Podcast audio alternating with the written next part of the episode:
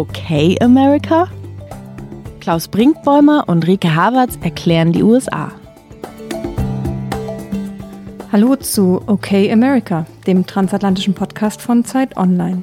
Ich bin Rike Havertz und Chefin vom Dienst bei Zeit Online hier in Berlin. Und ich bin Klaus Brinkbäumer, Autor der Zeit und Autor von Zeit Online mit Wohnsitz New York. Wer fragt wen, wie es geht? Wie geht's dir, Liebe? wie, ge wie, geht's dir in Berlin, Rike? Ich bin noch nicht wach. Ich wollte dich gerade fragen, wie es so, äh, wie die Klimaanlage so runtergekühlt hat bei dir in New York, im heißen New York. Hier ist der Sommer leider so ein bisschen durchwachsen. Berlin hat ja eigentlich so schöne Sommer und jetzt ist es doch sehr, sehr unbeständig. Aber New York ist äh, typisch New York Sommer, oder? Ja, es ist jetzt richtig heiß. Der, der so schöne Frühsommer ist vorbei. Jetzt ist es äh, so, so drückend ähm, und 37, 38 Grad. Ich war gestern in Washington DC, ähm, arbeiten natürlich, und dort war es noch ein bisschen heißer. Man konnte, man konnte kaum auf die, auf die Straßen. Also man, man sehnte sich nach Klimaanlagen. Gleichzeitig ähm, weiß ich natürlich immer noch, hey, hey, Vorsicht, bitte nirgendwo reingehen, sondern immer draußen bleiben. Ähm, große Gewissenskonflikte, die sich in diesen Zeiten dann ähm, irgendwie lösen lassen müssen. Ähm, also meistens, ich habe Interviews geführt und die dann aber doch drinnen geführt, weil man draußen schlicht nicht sitzen konnte. Und dann so mit äh, sehr viel Abstand und Maske oder nur mit Abstand? Ja, zunächst ähm, mit, mit sehr viel Abstand und Maske. Und dann habe ich, als wir dann still saßen, das war, ich hatte schon mal dir erzählt von dem Dokumentarfilm, an dem ich arbeite, mit Stefan Lambi, den Namen nenne ich immer gerne zusammen.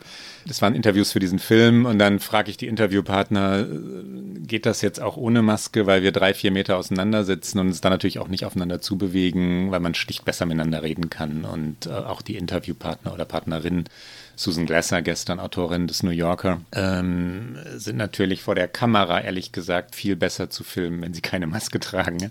Also keine Maske beim Interview. Ja, absolut. Wir hatten jetzt so ein paar, äh, sage ich mal, optische Bebilderungsprobleme äh, mit dem EU-Gipfel, wo man immer nur sehr viele Menschen, ist ja immer schon schwierig, weil immer Menschen und äh, Gruppenbild mit Dame, also Gruppenbild mit Merkel ja. und alle mit Maske. Aber da gab es dann wiederum auch ein paar fast schon ikonische Bilder, äh, eine Runde draußen, nur Männer plus Merkel. Wer war die Einzige, die Maske trug? Frau Merkel.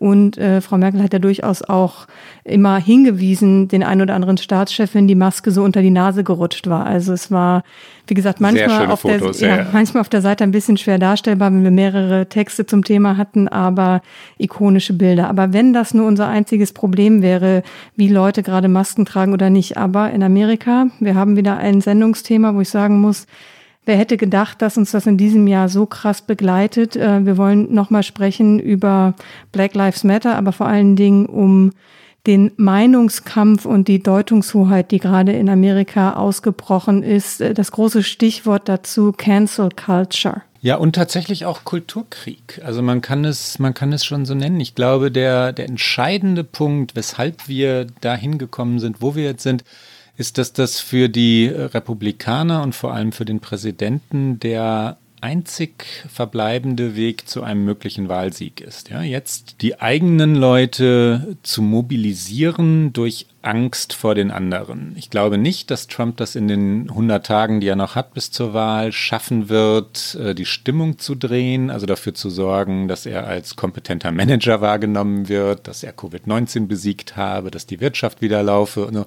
Das ist zu eng und die Umfragen äh, sehen zu dramatisch aus äh, in Richtung Joe Biden. Der führt so deutlich, selbst in Pennsylvania, Michigan, Wisconsin, in all den, in den entscheidenden Bundesstaaten.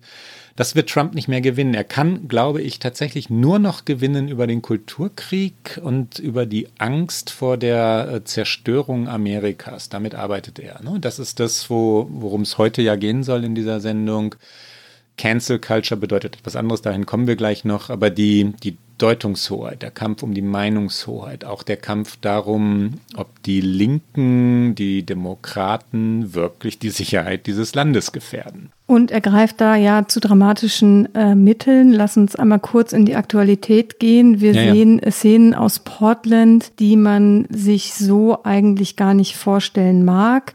Dort wird immer noch ausdauernd äh, protestiert, äh, die Black Lives Matter Bewegung, aber nicht nur die Black Lives Matter Bewegung, sondern eben auch Anhänger äh, für die Sache gehen dort auf die Straße und demonstrieren eben gegen Rassismus, gegen rassistische Polizeigewalt und äh, die Polizei in Portland, obwohl die Stadt an sich sehr liberal ist, steht jetzt nicht gerade in dem Ruf, zimperlich zu sein, wenn es äh, um den Umgang mit Demonstranten geht. Und obwohl die Stadt Portland eben, wie ich schon gesagt habe, nicht gerade zimperlich ist, hat Trump sich dazu entschlossen, Bundespolizisten in die Stadt zu schicken, die militärisch aufgerüstet, hart durchgreifen, die teilweise auch in nicht gekennzeichneten Autos Demonstranten von der Straße gezogen haben. Also es sind im Grunde Militärbilder, so muss man es sagen, die man da sieht. Und ähm, das eskaliert immer weiter weiter und Trump ist aber ja nun wirklich nicht der Versöhner und hat angekündigt, das, was er in Portland macht. Und das ist für amerikanische Verhältnisse ein Eingriff, wenn ein Präsident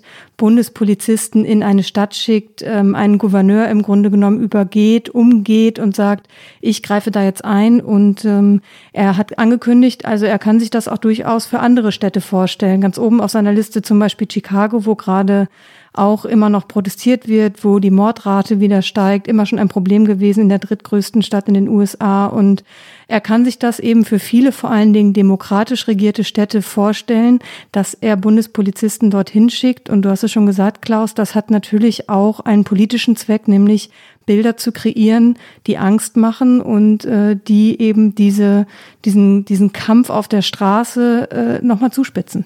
Ja, für, für unsere Hörerinnen und Hörer ist, glaube ich, ähm, was das Verständnis dieses Problems angeht, wichtig. Zum einen, dass wir, dass wir erklären, es gibt tatsächlich leicht zugenommene Gewaltraten in vielen Städten. Das ist, äh, das ist nicht zu leugnen. Das ist ein Problem, ähm, auch hier in New York.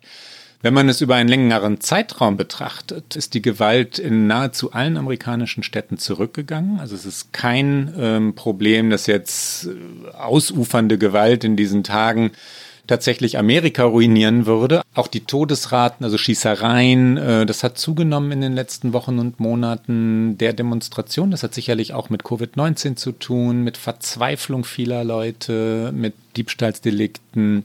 Es gibt mehr Schießereien, das, hat, das hatten wir, glaube ich, gerade schon als, als äh, in der jüngeren Vergangenheit. Aber das Entscheidende an der Politisierung jetzt ist, dass Trump ausschließlich auf demokratisch regierte Städte zielt. Ausschließlich. Er hat keine einzige Stadt mit einem republikanischen Bürgermeister oder einer republikanischen Bürgermeisterin ins Visier genommen, sondern ausschließlich demokratische. Wir können mal kurz reinhören, was er am Montag in Washington gesagt hat. Da war er im Oval Office und der sogenannte Press Pool, also eine kleine Gruppe von Journalisten des Weißen Hauses, war bei ihm. Trump also über das, was er im Moment plant. More federal law enforcement, that I can tell you. In Portland, they've done a fantastic job. They've been there three days, and they really have done a fantastic job in a very short period of time. No problem. They grab them, a lot of people in jail. They're leaders. These are anarchists. These are not protesters. The police are afraid to do anything. Well, I'm going to do something that I can tell you because we're not going to let New York and Chicago and Philadelphia, Detroit and Baltimore and all of these, Oakland is a mess. We're not going to let this happen in our country. All run by liberal Democrats. Also die Städte New York, Philadelphia, Detroit, Chicago, Portland, da, da, da waren die Einheiten gerade schon, sind demokratisch regierte. Die Bürgermeister und Bürgermeisterinnen dort haben die Hilfe, wenn man es denn so nennen möchte, aus Washington explizit abgelehnt. Sie haben gesagt, wir wollen das nicht, bleibt weg. Und wichtig ist das Ganze insofern, als wir ja in, bei Covid-19 darüber reden, welche Rolle spielt eigentlich die Bundesregierung in Washington. Die hat äh, von Anfang an gesagt, äh, das ist Sache der Bundesstaaten und der Städte. Ähm, ihr trefft eure Entscheidungen. Das ist der große Vorwurf Richtung Donald Trump Warum bitte gibt es keine zentrale Strategie? Warum gibt es keine zentrale Steuerung? Warum glauben Menschen in demokratisch regierten Staaten, dass Masken sinnvoll seien und Menschen in republikanisch regierten Staaten, die dann zufälligerweise auch noch Fox News gucken, glauben das nicht? Ja, die glauben, Masken ähm, würden nicht helfen. Und im Moment haben wir die hohen Raten, Todesraten, Infektionsraten in Florida und Texas und Oklahoma nicht zufälligerweise. Ja. Trump also hat dort gesagt, äh, nee, wir sind ein föderales System, die Bundesstaaten und Städte regieren sich selbst, bitte macht das, ich lasse die Finger davon. Und jetzt kommt er mit Polizei und Militär und möchte ähm, Demonstrationen niederschlagen. Das hat schon einen ganz besonderen Twist. Und dieser Dreh über die innere Sicherheit kurz vor dem Wahltag ähm, Wähler zu mobilisieren, zu sagen, ihr müsst euch fürchten, das Land ist in Gefahr Gefahr. Das Land ist wirklich ernsthaft bedroht durch maroden, marodierende Horden. Ja, das ist das Bild, das Trump äh, da malt. Ähm, ist natürlich Wahltaktik und nichts anderes. Und ich glaube, das ist auch eine der entscheidenden Veränderungen im Vergleich zu anderen Demonstrationen gegen Rassismus, die wir in der Vergangenheit schon gesehen haben. Ich erinnere nochmal an das Jahr 2014, wo die Black Lives Matter Bewegung im Grunde genommen sehr großen Auftrieb erfahren hat. Leider, leider, weil Eric Garner und Michael Brown innerhalb von kürzester Zeit durch rassistische Polizeigewalt gestorben sind. Und auch da war ein großer Aufschrei im Land.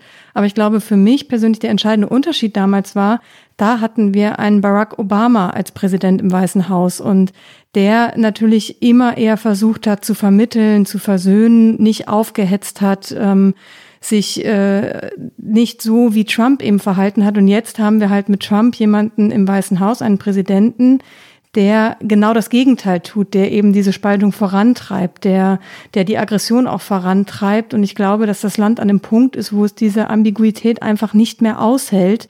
Und ähm, weil einfach im höchsten Amt des Landes das alles offen da liegt. Und deswegen, glaube ich, sehen wir auch auf beiden Seiten so ein Hochschaukeln von von, von Aggressivität auch, weil das muss man natürlich auch sagen. Es gibt natürlich auch unter diesen Demonstranten, unter diesem Protest, gibt es auch äh, aggressive Formen des Protests. Es gibt eine riesengroße Wut und ich kann diese Wut in vielen Momenten nachvollziehen, weil Unterdrückung, Demütigung, Ausbeutung, das passiert einfach immer noch jeden Tag in diesem Land.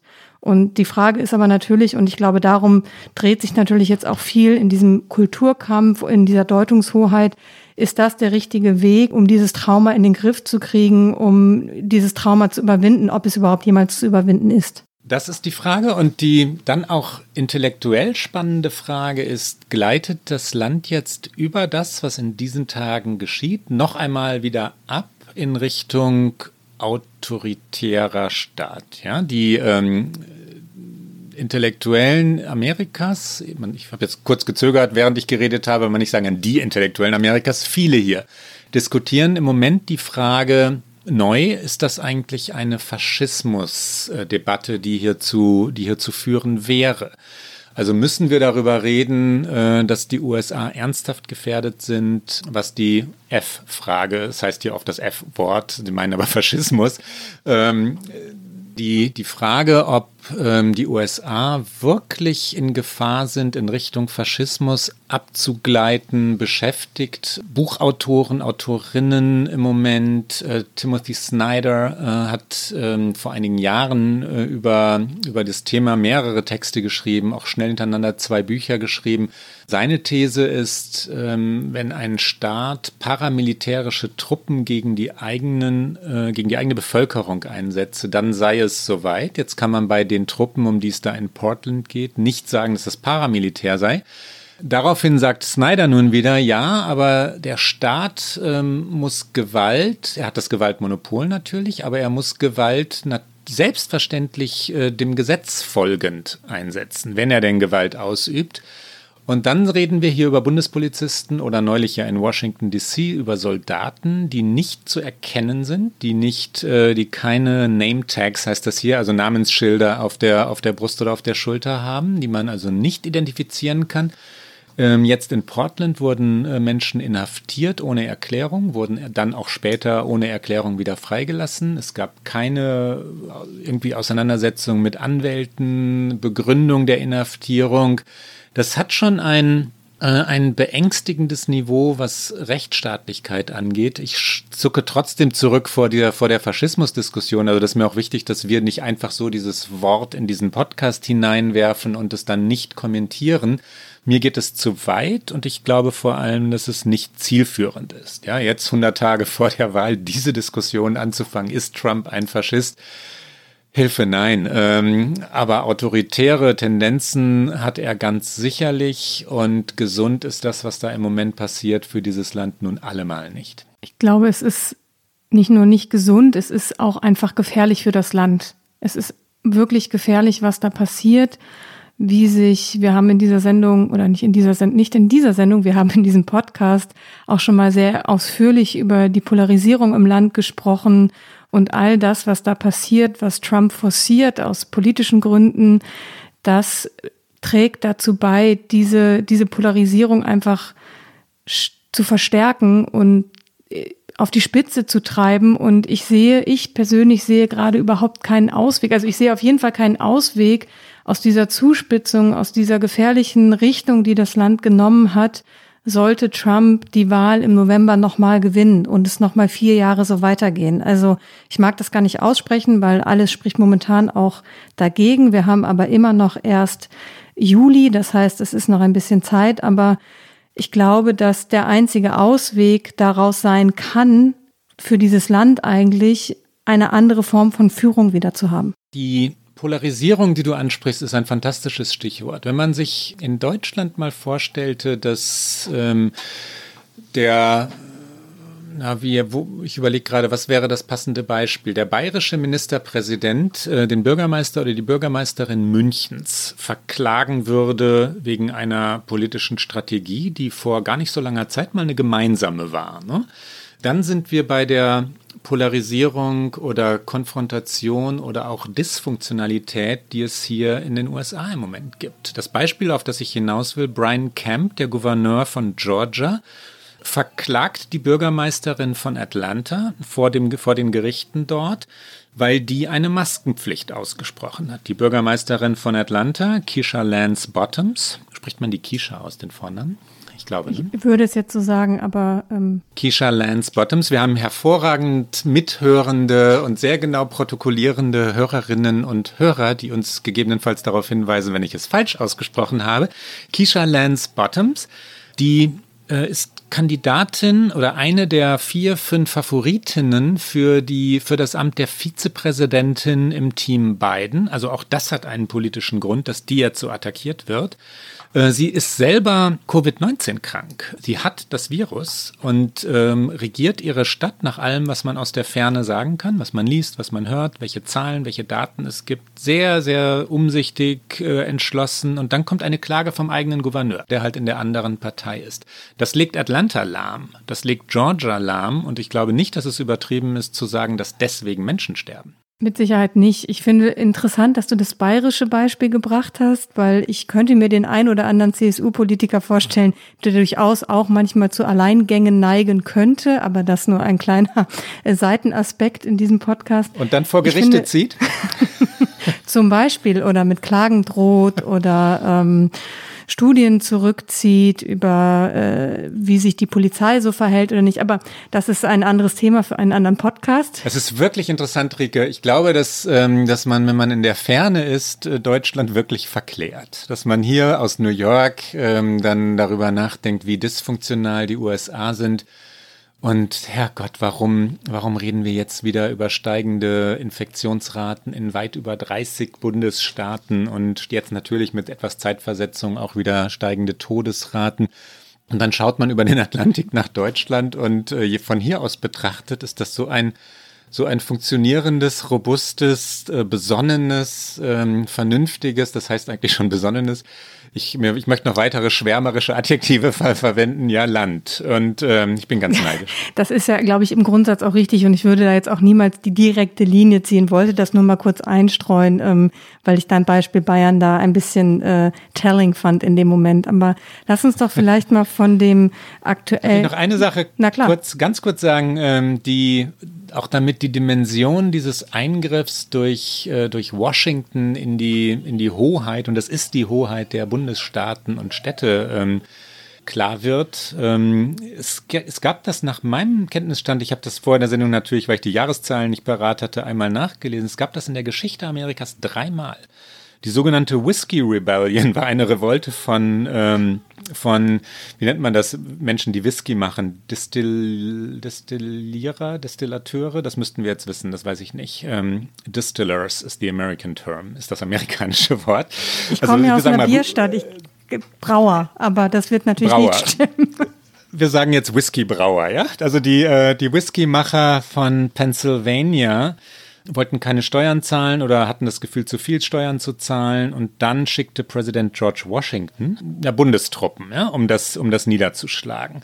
Es gab einen Streik 1894, da ging es um Eisenbahnarbeiter und der damalige Präsident Grover Cleveland, der in Deutschland wirklich kaum bekannt ist, ich weiß nicht, wie viele Menschen in Deutschland diesen Namen schon gehört haben, Grover Cleveland, schickte ähm, Bundestruppen nach Chicago, um das niederzuschlagen. Und 1932 als Weltkriegsveteranen, also nach dem Ersten Weltkrieg, ähm, auf das Geld pochten, das ihnen versprochen worden war, und das Geld war nicht ausgezahlt worden, äh, schlug Präsident Herbert Hoover diese Bewegung nieder oder er bedrohte dann diese, diese Bewegung mit Soldaten und sagte, jetzt, jetzt aber Ruhe hier. Ne? So selten ist das. Und dann kommt Trump und sagt, äh, ihr liebe Städte habt jetzt nicht mehr die Kontrolle über euer Territorium, das nehme ich euch aus der Hand mitten in diesem Wahlkampf. Also das ist schon wirklich etwas Besonderes, was da gerade passiert. Absolut. Und was, glaube ich, auch besonders ist, dass eben dieser Kampf nicht nur auf der Straße stattfindet, sondern wir noch eine andere Ebene sehen und er sich so ein bisschen von der Straße auch auf eine Metaebene, auf eine intellektuelle Ebene gehoben hat was wir auch vermehrt sehen, nicht nur in Amerika, sondern auch in England gab es das und äh, ich weiß gar nicht, ob in anderen Ländern auch, aber vor allen Dingen auch in England, dass ähm, Statuen, Monumente versucht wurden, äh, abgerissen zu werden, teilweise auch abgerissen wurden. Und äh, das ist ja was, worauf Trump total anspringt, dass da jetzt diese linken Faschisten, wie er sie nennt, so hat er sie am Mount Rushmore am 4. Juli am Nationalfeiertag noch genannt, dass er äh, sagt, die wollen unsere Geschichte zerstören, aber diese Geschichte hat doch der Menschheit zu neuer Größe verholfen. Ich finde, da sieht man nochmal diese Denke von Trump irgendwie. Die Geschichte Amerikas hat nicht aller Menschheit zu neuer Größe verholfen. Sie hat natürlich vor allen Dingen erstmal den Weißen zu neuer Größe verholfen und vielen anderen im Land nicht.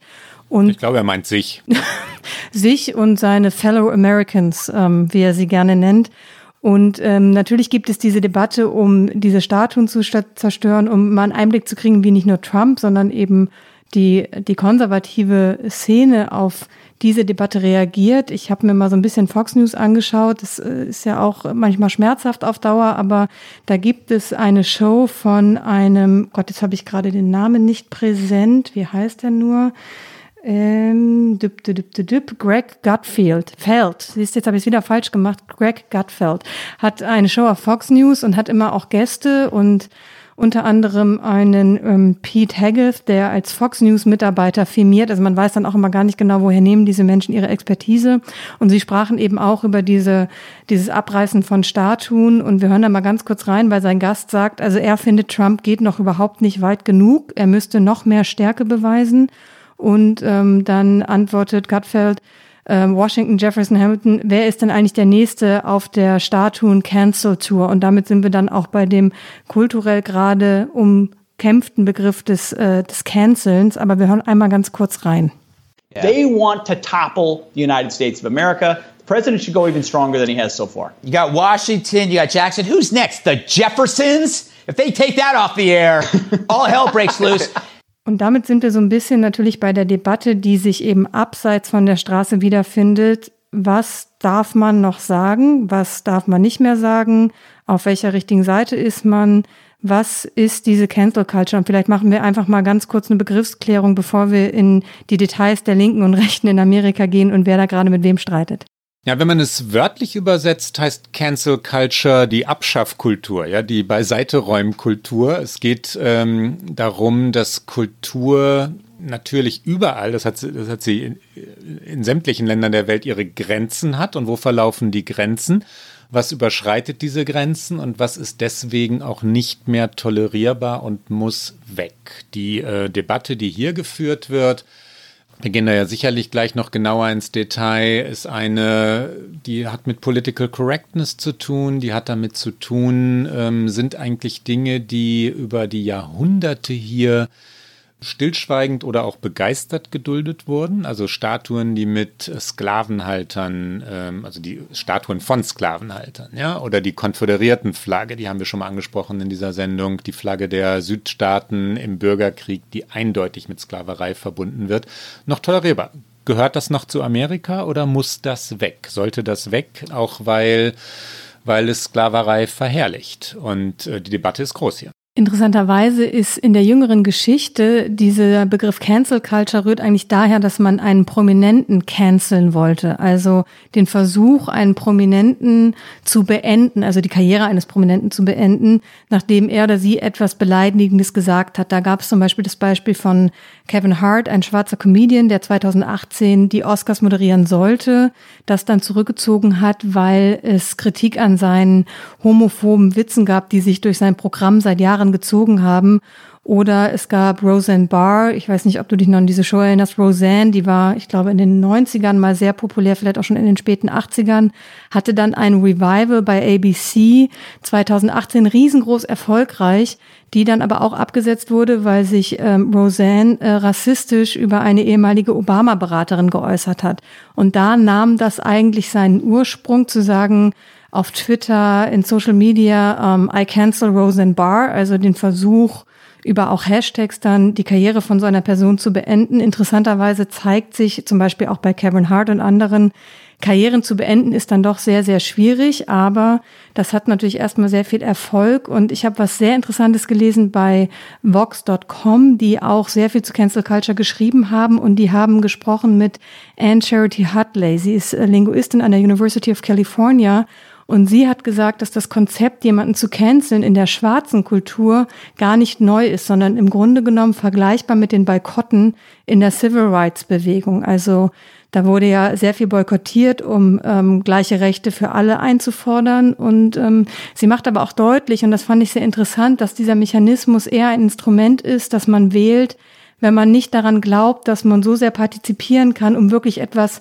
zu verändern und umzudrehen. Und deswegen versucht man eben etwas auszuschalten. Und das finde ich total interessant und finde ich eben auch in der heutigen Debatte einen spannenden Aspekt, nämlich ähm, was darf noch gesagt werden, was darf nicht gesagt werden. Und äh, da gab es dann jetzt ja auch einen Aufruf von mehreren Intellektuellen, die einen offenen Brief geschrieben haben. Ja, und der ist um die Welt gegangen. Der ist äh, unter anderem auch in der Zeit nachgedruckt worden und stand auf Zeit Online. Ne? Ja. Die Debatte wird, wird geführt, die, es wird auch zu Recht geführt. Also es gibt ähm, hier im Zuge der, der Black Lives Matter Bewegungen Vorfälle.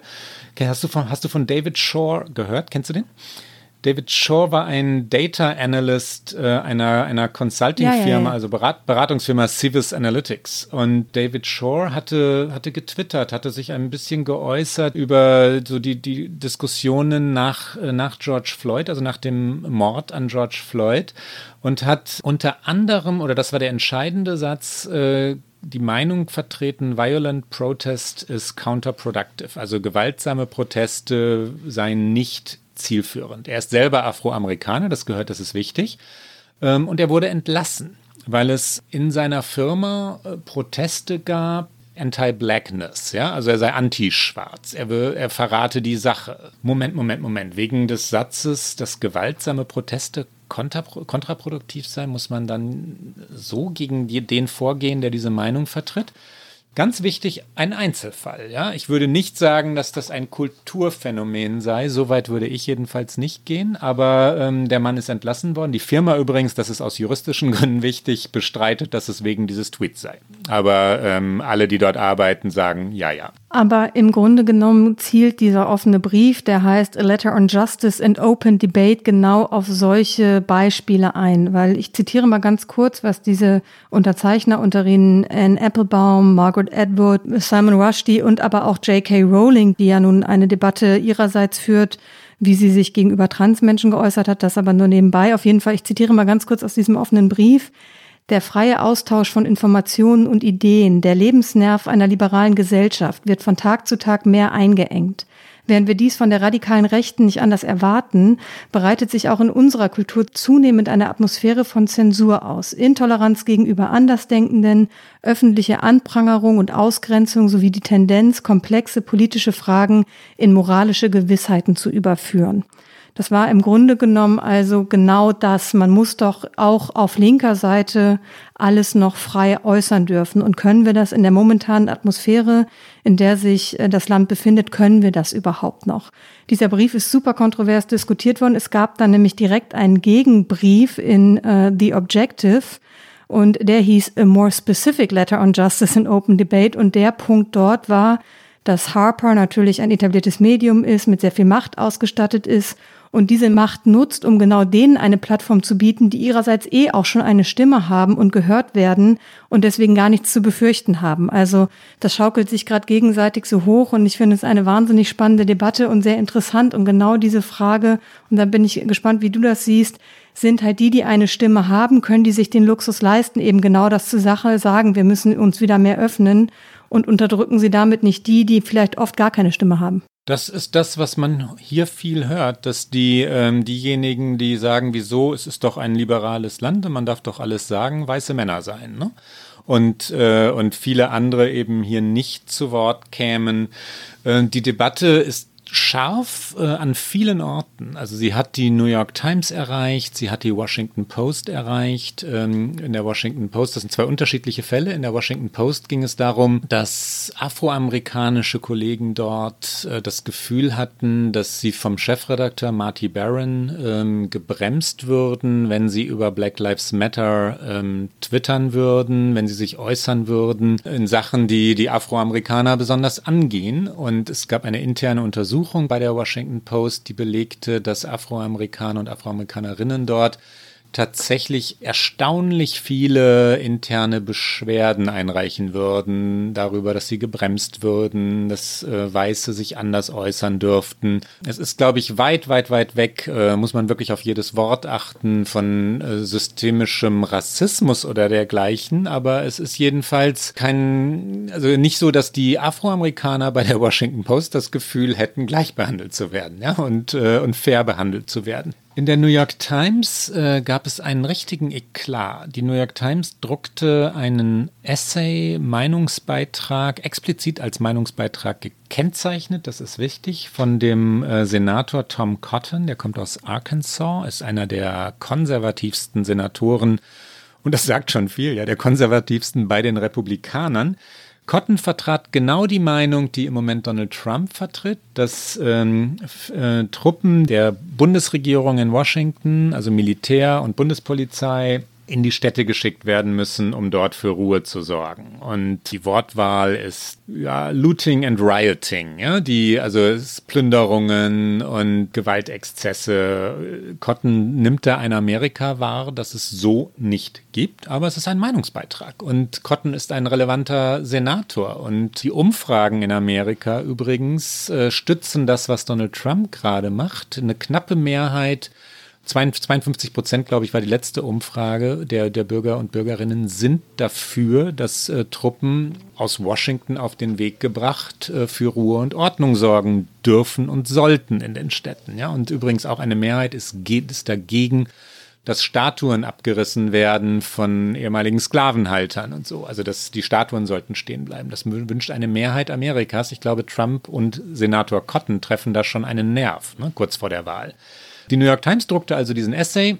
Äh, Redakteure gingen dagegen an und sagten, das ist nicht äh, im Sinne unserer Zeitung, das ist, äh, das ist verhetzend, das darf man vor allem jetzt nicht machen, zu diesem Zeitpunkt nach George Floyd, also nach dem Tod George Floyds.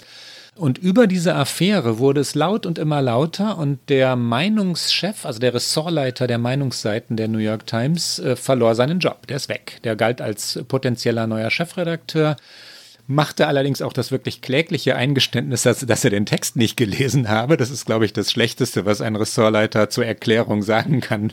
Er hatte den Text nicht gelesen, jedenfalls hat er seinen Job verloren. Die Debatte ging immer weiter und der Einzige, der sie wirklich gewonnen hat, also der jetzt strahlend dasteht, ist Tom Cotton, weil der äh, von der New York Times gedruckt wurde, hinterher sagen kann, das sind die Fake News Media, die distanzieren sich dann vom eigenen Text. Äh, wollten die das jetzt oder wollten sie es nicht? Wie verlogen sind die eigentlich auf der linken Seite dieser Gesellschaft? Also die Rechten standen strahlend da. Ne? Was ich mit der kleinen Geschichte oder mit den zwei Geschichten erzählen will, das spielt sich überall im Land ab. Es ist nicht flächendeckend, es ist nicht äh, so, dass Cancel Culture jetzt größer sei als Covid-19 oder, oder ähm, Black Lives Matter. Nein, aber es ist da. Es ist in allen liberalen Firmen da. Bei Facebook wird darüber diskutiert, ähm, ob der Konzern, ob die Firma eigentlich wirklich liberal sei oder ob sie äh, ob sie sehr doppelzüngig agiere und wie, wie eigentlich die Standards sind. Äh, das Land diskutiert über seine Normen. Und interessanterweise, ich komme noch mal einmal darauf zurück, weil ich das so wichtig finde, über die Frage, werden die Stimmen sonst nicht gehört, wenn sie sich nicht gerade in dieser Stärke äußern, wie wir das hören. Ich finde es nochmal eine andere Frage, wie man, wie weit man auch andersdenkende Meinungen zulassen soll auf beiden Seiten des politischen Spektrums. Und da bin ich immer dafür dass eben, äh, sage ich mal, eine liberale Gesellschaft möglichst wenig canceln sollte und eigentlich möglichst viel aushalten sollte. Aber ich finde, ein, ein Beispiel finde ich so exemplarisch, das ist nämlich, da ist auch wieder Unternehmertum und Geld und Macht spielt da eine Rolle. Beispiel Adidas, Riesenfirma, riesen erfolgreich, in Amerika natürlich auch eine Macht. Und die haben Ende Mai so ein plakatives Marketing-Statement zum Thema Rassismus auf Instagram gepostet, und zwar nur das Wort Racism, und das haben sie durchgestrichen und haben sich natürlich versucht, irgendwie quasi auf diesen Zug aufzuspringen, sich zu solidarisieren mit so einer ganz einfachen Methode. Und danach gab es eben eine Flut von Mitarbeitern, die sich öffentlich und nicht eben hinter verschlossenen Türen, sondern öffentlich geäußert haben, was sie in diesem Unternehmen für Rassismus-Erfahrungen gemacht haben. Und in dieser Folge musste Adidas natürlich reagieren und konnte es nicht mehr mit so einem plakativen Instagram-Post lassen, und hat im Juni dann ein Statement veröffentlicht äh, mit dem Versprechen, 30 Prozent der amerikanischen Mitarbeiter künftig mit Schwarzen oder Latinos zu besetzen, also eine wirkliche Veränderung herbeizuführen. Und die Frage, die sich natürlich stellt, ist, wäre Adidas dazu gezwungen worden, hätte es nicht dann so viele öffentliche Stimmen gegeben. Und ich glaube, diese Öffentlichkeit ist einfach ein wahnsinnig vieler, äh, großer Faktor für eben diejenigen, die die Unterdrückung, Demütigung und äh, den, den Rassismus betrifft. Na klar, na klar.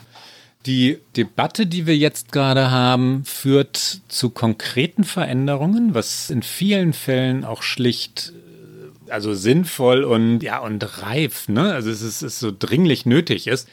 Also zum Beispiel die Lebensmittelkette Trader Joe's, die übrigens mit Aldi Nord verwandt sind, die Albrecht-Familie besitzt auch Trader Joe's Trader Joe's verändert jetzt die Namen von Lebensmitteln wie Arabian Joe oder, oder Trader äh, Joe's Sun. Das ist ein, äh, ein japanisches, äh, ich weiß gar nicht, was das ist, irgendein Lebensmittel dort.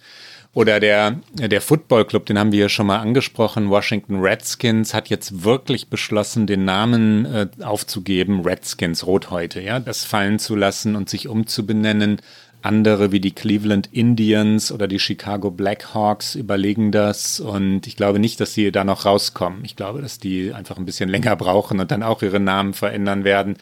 Das ist im Gange und ich halte das für richtig, weil es rassistische Begriffe sind. Absolut. Und wir sehen das ja auch in der Popkultur, zum Beispiel äh, 30 Rock, diese Serie von Tina Fey gemacht, wahnsinnig bekannt, auch komplett unverdächtig in irgendeiner Form konservativ oder rassistisch oder sonst was zu sein, hat trotzdem NBC gebeten, äh, vier Folgen einfach zu streichen, weil in diesen Folgen Blackfacing behandelt wird. Und ähm, da äh, hat Tina Fey sich auch zu geäußert und hat gesagt, ich verstehe jetzt, dass Intention kein Freifahrtschein ist, dass der es Weißen erlaubt, diese Bilder zu verwenden.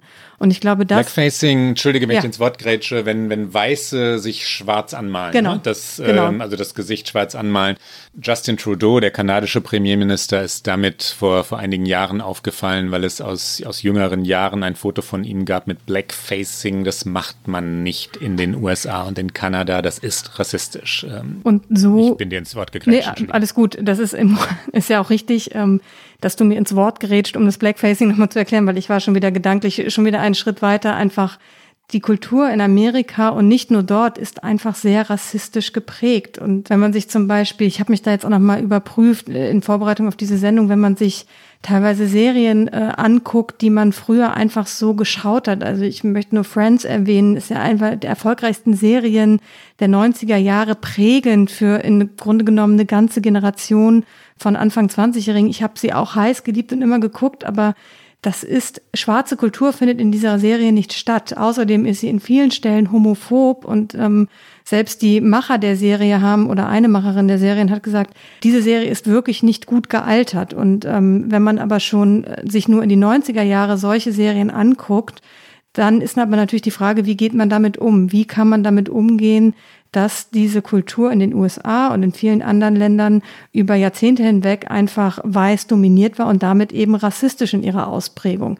Streicht man Folgen, macht man es wie HBO bei Vom Winde verweht, bringt eine kommentierende Fassung dieses Films raus, der im Grunde genommen indiskutabel ist und das ist eine Debatte, die jetzt geführt wird. Und ich finde, sie ist super lange überfällig und sie ist total richtig. Und ich möchte einmal kurz an dieser Stelle auf einen Text von Georg Seeslin verweisen, der auf Zeit Online erschienen ist, der sich äh, mit der Cancel Culture auseinandergesetzt hat und wie ich finde, ein sehr wichtiger Text. Und ich möchte es hier ganz kurz zitieren, weil es so eindrücklich und eigentlich einfach ist, aber offensichtlich so wichtig ist, immer wieder zu sagen, weil er beginnt diesen Text mit, ich bin ein Rassist. Nicht, dass ich einer sein will, nicht, dass ich rassistische Ideen hege, nicht, dass ich nicht träumte von einer Welt, in der ein Kind aus einem alten Buch aufblickt und seine Eltern fragt, Rassismus, was war das eigentlich? Nein, ich bin Rassist, weil ich in einer Gesellschaft lebe, in der immer noch struktureller Rassismus parallel zur sozialen Ungerechtigkeit verläuft. Und der in, in einer Welt, in der Menschen mit haller Hautfarbe einfach Privilegien haben. Und ich finde, das ist so, ich habe das angefangen zu lesen und dachte, es ist eigentlich schlimm, dass er das so, dass er so im Jahr 2020 einen Text beginnen muss, aber das ist genau das, wo diese Debatte teilweise immer noch steckt. Ich habe am Montag dieser Woche, als ich in, in Washington war, den, den Philosophen und äh, Politikwissenschaftler Michael Wertz, den wir hier auch schon mal in dieser Sendung hatten, gefragt, äh, was, wie, wie groß Cancel Culture in den USA sei. Ähm, ich muss ganz kurz sagen, das ist Copyright NDR, weil das für den NDR-Film war, ja. Ähm, kurzes Zitat von Michael Wertz über Cancel Culture. Das ist seine Antwort hier. Ja, ich weiß nicht, ob man es Cancel Culture nennen sollte, aber ich denke, es gibt äh, äh, aus zwei Gründen Übertreibungen, die man ernst nehmen muss, äh, die auch hinführen zu einer Einschränkung von Diskussionen, gerade an den Universitäten, äh, die nicht gut sind. Dass die Konservativen das jetzt beklagen, die seit den 90er Jahren angefangen haben, landesweit auf Universitäten ähm, äh, pro-israelische Kontrollbewegungen äh, zu institutionalisieren, wo jede Kritik am Likud und jedes, äh, äh, jede Aussprache für die äh, Rechte der Palästinenser sofort protokolliert und denunziert wurde, dass die jetzt plötzlich sagen, das sei ein Problem, dass die Meinungsfreiheit auf dem Universitätscampus eingeschränkt würde, das hat, entbehrt nicht einer gewissen Ironie. Unabhängig davon gibt es zum einen durch die Tatsache, dass wegen der harten Auseinandersetzung entlang der Hautfarben und ethnischen Grenzziehungen, weil diese Auseinandersetzungen in diesem Bereich stattfinden und in dieser Formensprache viele Leute sich identifizieren und überidentifizieren mit ihrer ethnischen Herkunft. Das heißt, es gibt ähm, eine ganze Reihe von äh, jungen Leuten, mit denen ich auch viel zu tun habe in unserer eigenen Organisation, die im Moment äh, gefährdet sind, alles nur noch durch die Brille von Schwarz, Braun, Gelb und Weiß wahrzunehmen. Und das ist anstrengend und nervig und die Diskussionen sind nicht einfach. Ich finde nämlich wirklich wichtig, deswegen wollte ich das einmal einspielen, dass wir es einordnen, dass wir, also meine Position jedenfalls, ähm, irgendwie hatte ich das Gefühl, das musste, musste noch klar werden, so gegen Ende dieser Sendung, ist, dass Cancel Culture selbstverständlich existiert, dass es vor allem natürlich wirklich wichtig ist, bei Sprache sensibel zu sein, was Ausgrenzung angeht, dass es vor allem darum geht, den Ausgegrenzten zuzuhören, also nicht aus einer Position der, so des weißen Bürgertums zu sagen, jetzt habt euch mal nicht so, sondern, sondern wirklich hinzuhören und hinzuschauen, wo eigentlich Verletzungen sind. Das aber zur Debatte auch gehört, dass Cancel Culture längst wieder instrumentalisiert wird. Da schließt sich auch der Bogen zum Anfang dieser Sendung dass Moderatoren bei Fox News, Tucker Carlson oder Laura Ingraham oder Sean Hannity oder solche Leute tatsächlich längst dabei sind, äh, zusammen mit dem Präsidenten Donald Trump zu sagen, die Linken wollen uns zum Verstummen bringen. Die wollen das, äh, das konservative, bürgerliche Amerika ersticken und man darf nichts mehr sagen. Diese Debatte gibt es ja in Deutschland auch. Was darf man eigentlich noch sagen? Und äh, die USA sind ein freies Land. Das First Amendment, ähm, der, also der erste Verfassungszusatz, sagt Redefreiheit und Pressefreiheit zu, garantiert sie und die ist heilig in den USA. Dass also rassistische Begriffe in Frage gestellt werden, ist etwas anderes als die Meinungsfreiheit einzuschränken. Auf rechter Seite, also bei Fox News, geht es sehr viel dogmatischer zu als in der New York Times. Die New York Times hat konservative Kolumnisten und druckt eben Texte wie den vorhin genannten von Senator Cotton.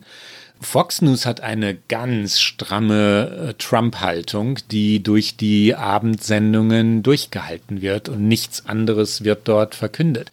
Es ist interessant und es gehört unbedingt in diesen Podcast, dass wir es einmal auch so darstellen.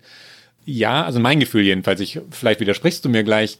Cancel Culture ist da, natürlich existiert sie, aber wir reden immer noch über Einzelfälle, wir reden über Dinge, die, die entgleisen und wir reden darüber, dass eine liberale Gesellschaft äh, sich dann auch schnell wieder selbst hinterfragt, was ja etwas Gesundes ist. Ne? Das stimmt. Ich möchte trotzdem ein bisschen widersprechen, weil ich glaube, dass es schon in meiner Wahrnehmung eine Debatte ist, die extrem wichtig ist, die so schnell auch nicht verschwinden wird, nicht so schnell verschwinden sollte, die an der einen oder anderen Stelle von beiden Seiten viel zu aufgeheizt geführt wird. Aber so ist das nun mal mit Debatten, glaube ich, äh, auf dieser Ebene.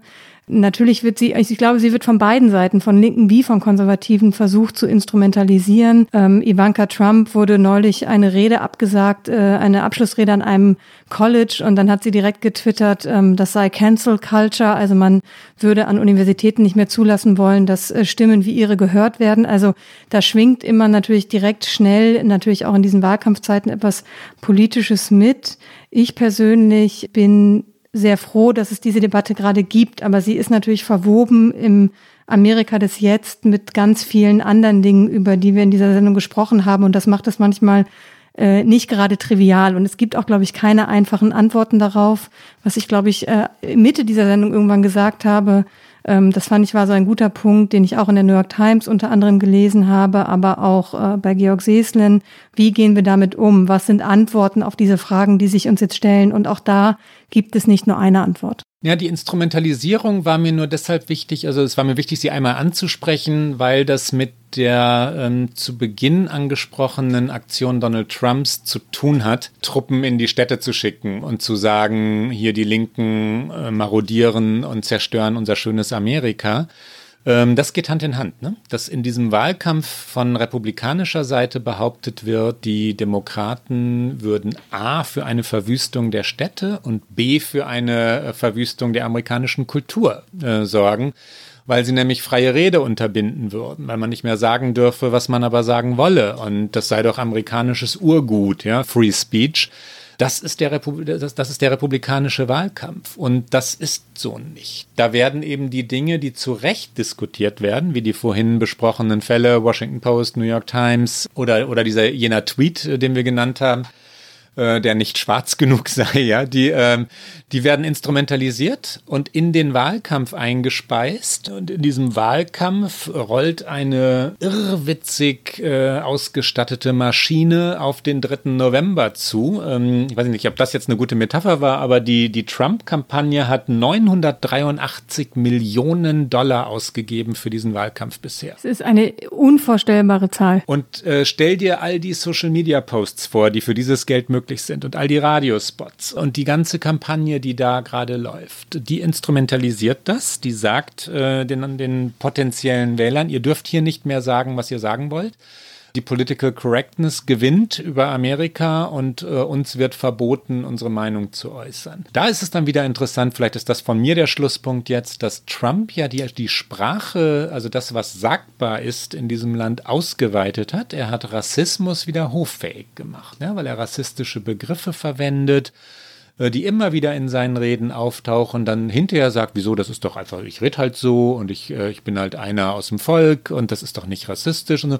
Dadurch werden Begriffe, die zu Recht tabuisiert waren, weil sie explizit rassistisch sind, enttabuisiert ähm, und die Leute, die das wollen, die so, die endlich mal wieder sagen wollen, was sie so lange nicht sagen durften, sagen jetzt, dass die anderen ihnen verbieten bieten würden, äh, frei ihre Meinung zu äußern. Ist schon hochspannend. Es ist eigentlich auch schon ein sehr, sehr schönes Schlusswort. Ich glaube, ähm, ich kann gar nicht mehr viel beitragen, außer zu sagen, ich sehe auch eine unglaubliche Entgrenzung dessen, was Donald Trump tut. Und auf der anderen Seite, und das ist natürlich die, der Zynismus darin, ist er selbst ja äh, auch schon bevor er Präsident war, auch als er Unternehmer war, aber auch als Präsident permanent dabei, eigentlich zu fordern, dass äh, Dinge, Menschen, Unternehmen gecancelt werden, die eben ihm nicht ins Weltbild passen. Insofern, äh, es gab äh, neulich eine fragende Überschrift, ich weiß gar nicht, ob sie fragen war in der Washington Post, ist eigentlich Donald Trump der King of Cancel Culture? Also die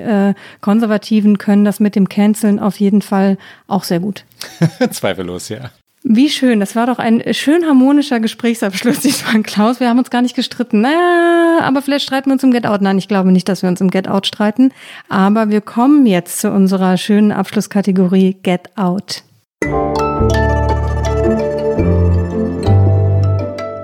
Get Out. Klaus, ich bin schon ganz gespannt. Was, was hast du mitgebracht? 20 Things to Hate About America. Na, ich habe ja die 20 Reasons to Love America beim letzten Mal mitgebracht, weil ich das Gefühl hatte, wir sind so dunkel mit diesem Präsidenten hier und Covid-19. Wir müssen mal ein bisschen äh, lachen und vor allem auch dieses Land wieder lieben und uns selber, glaube ich, dazu bringen, dass wir es, dass wir es wieder ein bisschen, ein bisschen mehr mögen. Ich wollte diesmal eigentlich eine, eine Buchempfehlung äh, geben. Und während ich jetzt rede, suche ich das Buch auf meinem verwüsteten Schreibtisch, die ich aber vertage. Ich hatte eine, einen, einen wirklichen Geheimtipp. Unsere Hörerinnen und Hörer fragen oft äh, nach, nach ja, Romanen, was wir lesen, Kulturereignissen in Amerika. Ich finde, wir sollten an John Lewis nicht vorbeigehen. John Lewis ist ein, und deswegen vertage ich meinen Buchtipp und äh, mache daraus einen Cliffhanger. Ich kann es gerade sowieso nicht finden hier. Ich glaube, unsere Hörerinnen und Hörer haben mitbekommen, äh, John Lewis, ein großer amerikanischer Bürgerrechtler, der 45 Mal verhaftet worden ist, der in Selma, Alabama, den äh, berühmten Marsch über die Brücke anführte der an der Seite Martin Luther Kings stand, der auf, im, am Ende des Marches äh, on Washington 1963, also dem großen berühmten Bürgerrechtsmarsch, äh, eine Rede gehalten hat wo ihn Martin Luther King und andere ein bisschen gebremst haben. Also er hat äh, sehr, sehr gewaltträchtige Sätze sagen wollen. Er war, wenn ich es richtig rechne, 23 damals. Und, ähm, und die haben gesagt, fass ein bisschen zurück und seine Rede war immer noch wunderbar. Ähm, John Lewis ist gestorben vor wenigen Tagen an Krebs. Er hatte das im Winter schon angekündigt, also dass er schwer krebskrank war. Amerika trauerte quasi schon prophylaktisch und trauerte jetzt wirklich, weil er eine große amerikanische Gestalt ist. Und ähm, ich habe jetzt nochmal, als ich die vielen Nachrufe nachgelesen habe oder gelesen habe in den letzten Tagen und die, die Originaltöne gehört habe, die Reden gehört habe, auch ganz romantisch mitgetrauert habe, ähm, eine, eine Szene auch aufgeschnappt, wie, wie John Lewis nach der Amtseinführung Barack Obamas 2009 äh, im Januar ähm, zum jetzt frisch vereidigten Präsidenten ging und ihm ein Blatt Papier äh, hinhielt und quasi um ein Autogramm bat oder vielleicht auch eine Notiz oder, oder irgendeine Botschaft und Obama schrieb nur Because of you, John. Und wie rührend ist das, ja, dass der erste schwarze Präsident äh, auf diese Weise dankt. Äh, mein Get Out, ein, eine, ein kurzer Redeausschnitt, und zwar original damals äh, 1963, John Lewis in Washington. We march today for jobs and freedom. But we have nothing to be proud of. Of hundreds and thousands of our brothers are not here. For they're receiving starvation wages or no wages at all. Those who have said be patient and wait, we must say that we cannot be patient. We do not want our freedom gradually, but we want to be free now.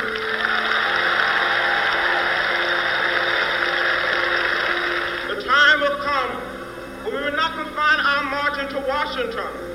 We will march through the South, through the streets of Jackson, through the streets of Danville, through the streets of Cambridge, through the streets of Birmingham. We must say, wake up, America, wake up, for we cannot stop, and we will not and cannot be patient.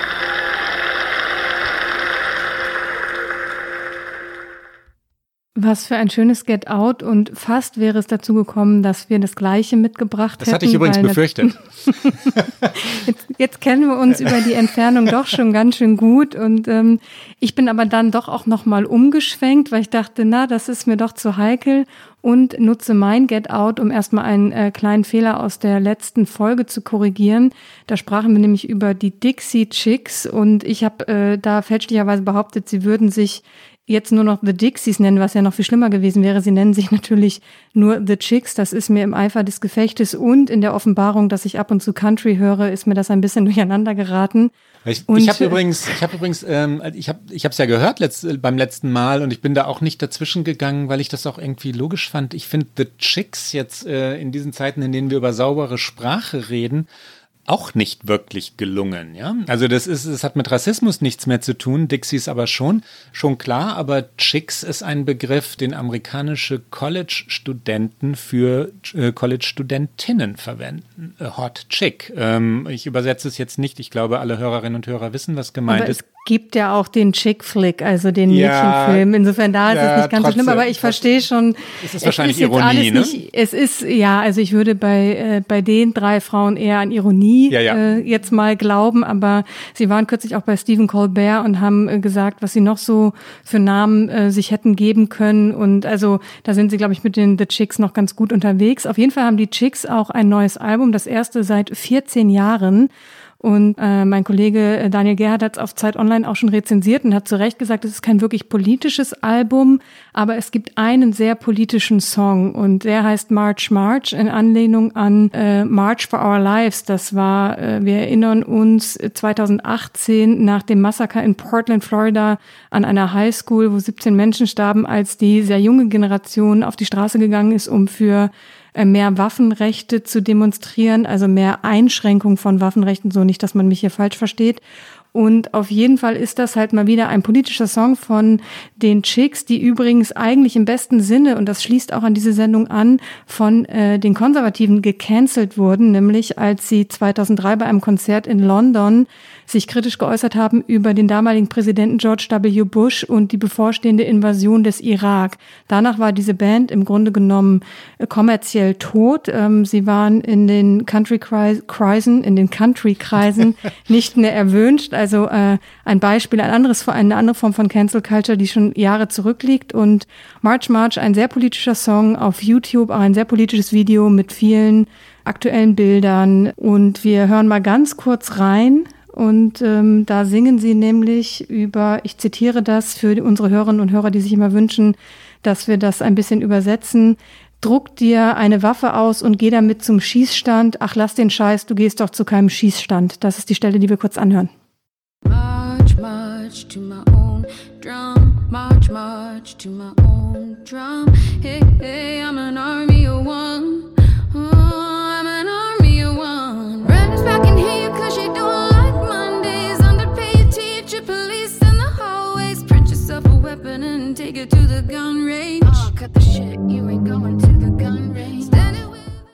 So, zum Abschluss Musik, Klaus. Das war's schon. Zum Abschluss Musik. Das war's für heute. Alle zwei Wochen, immer donnerstags auf Zeit Online und auf allen guten Podcast-Kanälen. Und die nächste Folge hören Sie, wenn Sie mögen, am 6. August. Und wenn Sie uns schreiben wollen, dann erreichen Sie uns unter okamerica.zeit.de. Bis dahin.